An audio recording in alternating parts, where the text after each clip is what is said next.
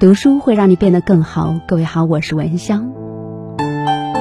今天在节目当中和大家来分享一本书。那这本书主要是说的处理人际关系。高情商的人呢，我们应该怎样的交朋友？谢谢你。作者是松浦弥太郎，被誉为全日本最懂生活的男人。他的文字呢，如春风化雨，滋润内心，见字如面。书中提到了几个要点。发现对方的优点，就是松浦大叔认为的他最重要的交友之道。交朋友的能力，也就是去发现对方优点的能力。或许有人会觉得这句话很普通，但是又有多少人能够把这句话当成是交朋友的重要原则，真正的予以实践呢？想想也是哈，在生活当中，当我们和陌生人初次相见的时候，首先看到的几乎都是缺点。而不会第一时间的就看到他们身上的闪光点。交朋友是持续一生的修行。或许高情商的人最重要的交友方式就是懂得交朋友这件事情，可不是随随便便的，而是需要练习和学习的，是需要有一定原则的。有的人交朋友呢是有天赋的，在人际交往方面也是比较轻松；有的人呢就不太擅长。但也是可以通过后天的努力和学习，学会与这个世界好好的相处，特别是学习相关交朋友方面的一些重要的原则。所以在今天节目当中，我们就和大家来分享这位高情商大叔关于交朋友的十个原则，希望在为人处事方面对各位有所启发。首先，他就提到了善于发现别人的新优点。最令自己开心的称赞，应该是别人发现了就连自己也不知道的新优点。作者说，不管是在职场还是家庭当中，不管是对我们的朋友、家人还是同事，我们都应该善于发现别人的新优点。这些新优点呢，可能是很不起眼，但只要有心观察，绝对找得到。就算只是小事儿也没关系。比如说，书中也是举了一个例子，在安静的办公室里，相比。砰的大声关上抽屉的人，能够照顾到周围的人的感受，小心翼翼的、静静的关上抽屉的人，他们的行为就是一个很小却很棒的新优点。从身边的人开始去找出他们的新优点吧。或许当你真诚的对别人表示越来越多的欣赏，发现他们的新优点，你也能够获得越来越多的欣赏。书中还提到，不要轻易的去评定他人，一开始就给别人贴标签，断定对方是某类人，就像在打造一段一开始就绑手绑脚的人际关系。作者说，我们不应该轻率的给别人分类，从别人口中得来的消息轻易的评定他人。然而，有些时候是对方对我们对我们怀有偏见，一开始就以否定的眼光来看自己，这个时候我们应该怎么做呢？不管对方戴着什么样的有色眼镜看我，我都秉持自己一贯的态度。我认为啊，这是与人交往最好的方式。作者说，如果你想和这个人交朋友，为了能够中选，我就主动的敞开心扉；想和这个人一起工作，为了能够中选，我就努力的不断提升自己。书中说，生气的时候懂得数到十再开口。这句话，我相信。大家都听过，就是你生气的时候，你要在心里深呼吸，然后在心里默数一到十，然后再开口。然后当你数到十的时候，你突然会发现你的气就消掉了。这无心的一句话，可能会造成无法磨灭、印刻在心底的伤口。作者说，我们有时候忍不住脱口而出的一句话，对别人的伤害却是不可估量的。所以，作者建议我们，当情绪激动、想说什么的时候，就先深呼吸一次，稍作停顿再开口。生气的时候，等数到十再开口。这好像是千古不变的方法。我在很多的书中都是看到，并且在实际生活当中也会经常运用频率比较高的一句话，就是生气的时候从一数到十再开口。你在生活当中有没有运用？也许你早就听说过，但是你。从来没运用，是不是？在平常的日子找到对方喜欢的东西送给对方。作者说，相比在特殊节日送礼，而在平常的日子找到对方喜欢的东西送给对方更加的有意义。因为啊，这么一来，不管对象是家人还是朋友，想必都会有他总是把我的事儿放在心上的感受。而我们也能够时常的表达自己的感恩之情。礼物呢，还有一种类型，那就是赠与对方独处的时间。除了实体小礼物之外，还有一种礼物我们通常会忽略，那就是我们的时间。作者说，学会把时间花在别人的身上，是一种与人相处不可或缺的技能。所以，有空的时候给家人打个电话，陪爱人散散步，情侣一起逛逛花市，为温馨的小家添一束花，和朋友一起做一顿饭，都是送给对方的最棒的礼物。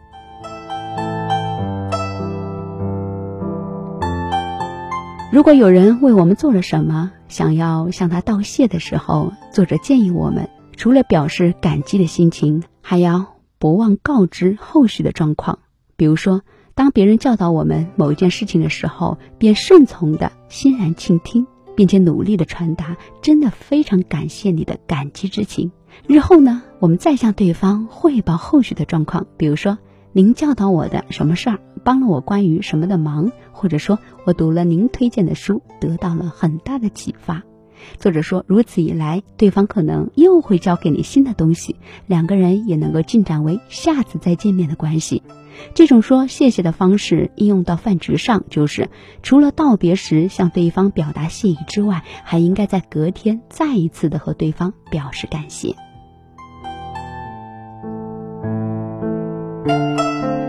比如说，参加完朋友邀请的聚会之后，在第二天发个微信向他表示，昨晚真的是谢谢招待，食物都太美味了。你聚完会之后有没有做到？如果说没有的话，下次一定记住了。跟朋友聚会之后呢，第二天发个微信表示感谢。作者说，隔天的谢谢是让彼此感情更深刻、更长久的绝好方式。还提到了善于被拒绝，想要请人帮忙的时候，请练就善于被拒绝的功夫。作者说，在拜托别人帮忙的时候，应该要做好被拒绝的心理准备，因为如果因为自己拜托对方，让对方产生了我如果拒绝了对方，搞不好会受伤的这种感觉，双方想要长久的来往，可能就会变成了一件难事儿。应该立即看出对方的苦衷，不苦苦相逼，这是一种体贴。那么，要如何成为一个善于被拒绝的人呢？作者提供了一个即兴演出法，就是在提出请求之后，如果感觉到对方有想拒绝你的迹象之后呢，以轻松但语气果断撤退。比如说一句：“我知道您很忙，如果这次实在没有办法，那就期待下一次合作。”这么做会给对方留下他让我没有压力的印象，或许对方就会产生下次接受他的邀约。有这样的一个念头也不一定哦。作者说，当对方的意见和我们的想法有出入的时候，我们不应该迅速的否定他，而应该好好的听完对方说完，对值得称赞的地方要予以赞许，再补充自己的意见。要对一个人的见解说不的时候，就事先为他找好退路。多么温暖的一句话呀！书中也是举了一个例子：当家人一起讨论家里要买的新沙发花色是要选择条纹的还是纯白的，最终做决定的爸爸要对坚持选条纹的孩子说不。这个时候，爸爸的话为孩子找到了退路。条纹沙发不适合家里现在的风格，不过条纹花色真的很酷。下次你自己的东西就选条纹的如何？那么。在对家庭、朋友、同事这些关系当中的时候，这一点都同样的适用。如果动不动就得理不饶人或者咄咄逼人，一定没有人想跟你交朋友。此外，替对方找到活路，在看不见的地方会产生新的缘分，这是事实。在人际交往当中，无论是对同事还是朋友，我们常常会犯一个毛病，就是下意识的去迎合人。你有没有过下意识的去迎合人？什么意思呢？就是就算有些勉强自己，还是想让眼前的这个他开心，有这样的一个善意的举动。比如说明明不喜欢喝酒的聚会，却因为不想扫对方的兴而勉强的答应参加，这样也会让同伴第二次的邀约有所期待，他这次也会来吧。这个时候，如果我们再拒绝，就等于是辜负了他们的期待。我不会让他们先有期待，却又辜负他们。干出这种失礼的事儿，我会小心的从一开始就让他们有所期待。所以说，作者的做法就是从一开始的时候就清楚表明，我不会参加喝酒聚餐，并说到做到。当我们以为拒绝朋友会对朋友造成伤害的时候，往往你忘记了让对方白白的期待，反而是更伤感情。读了那么多的书，我会发现很多的道理都是相通的。呃，之前好像读过一本书，我记不得名字，但是也是说到了要学会去拒绝别人。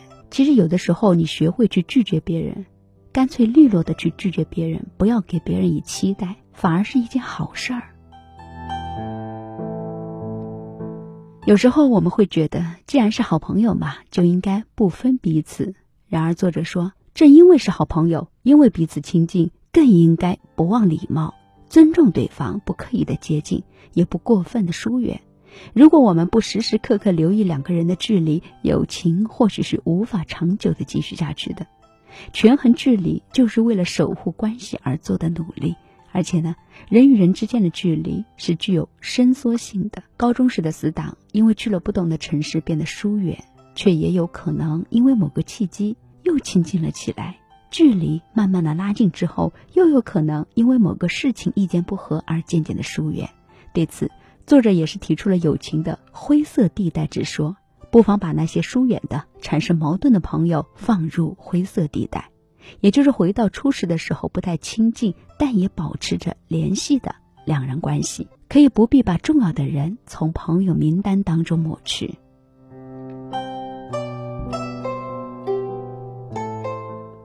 爱你的朋友们，在所有的人际关系里头，沟通的重要性和必要性的呼声一直很高。而作者说，交流的真正目的是为了传达感谢的爱意。当然了，这不仅是限于男女之间的恋爱关系。毕竟呢，不管对象是家人、朋友还是同事，没有一种关系能够在不互相表示关爱的情况下成立的。而这种爱意应该如何的传达呢？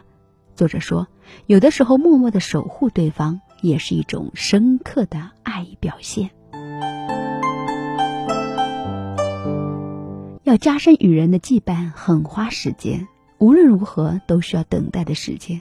与人交往呢，就像每天在照顾小小的种子，没有着急的必要，因为你是森林里的一棵树，是一颗受到许多人的爱意灌溉而慢慢茁壮的小小的种子。或许有人会说，交朋友为什么如此的套路满满呢？简单操作，随心而行不就行了吗？但是我觉得这些不是套路，这是原则，这是修养，这是礼节。如果我们不在意这些，或许我们要的不是简单，而是偷懒而已。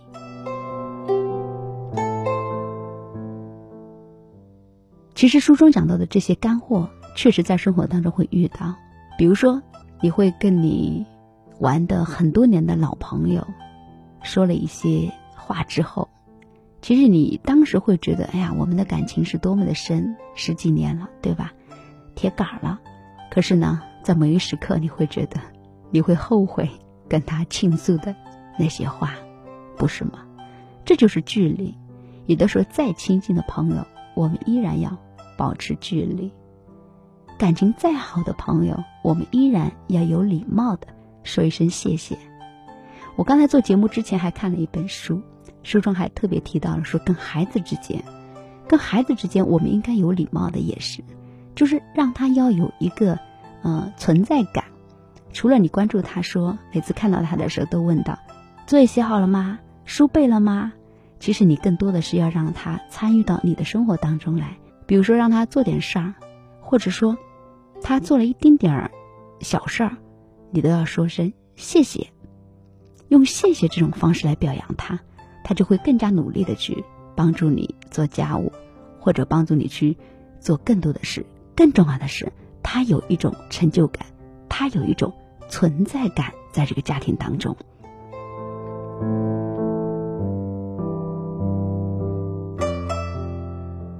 其实作者强调的是，不管是朋友还是恋人，还是工作上的合作对象，选择要跟谁交往的时候，绝不能够计较利害得失，就是不能够计较太多的小事儿的得和失。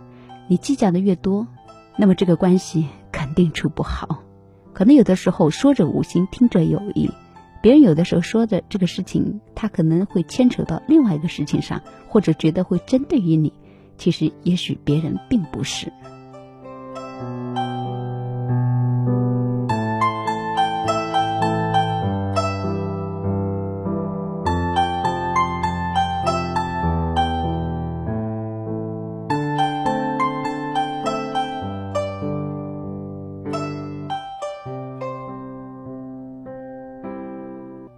改变不是一天两天，成长也不是一天两天，所以说，不断的读书，不断的修行，会让你变得更好。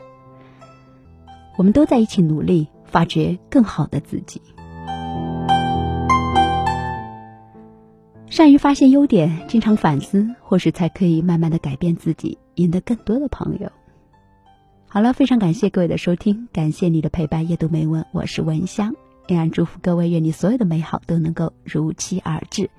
你可以加入到我的微信公众号，搜索“拼音文香九九幺八”，或者我的微信号是“拼音文香九九幺幺”。可以关注到 QQ 音乐、蜻蜓 FM、喜马拉雅或者网易云音乐当中，搜索“夜读美文”主播文香，有更多的音频节目可以收听。好的，接下来让我们来收听一首非常好听的歌，来结束今天的节目。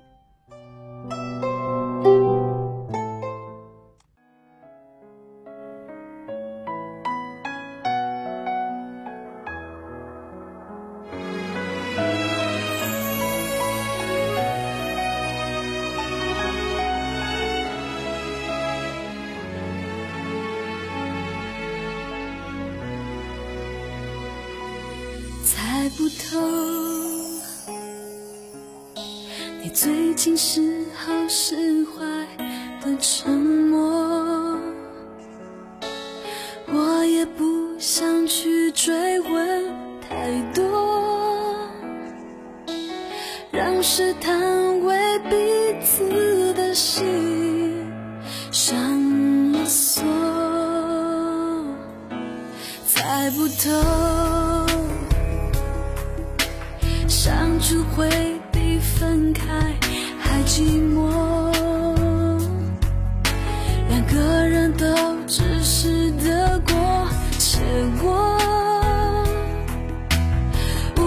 感受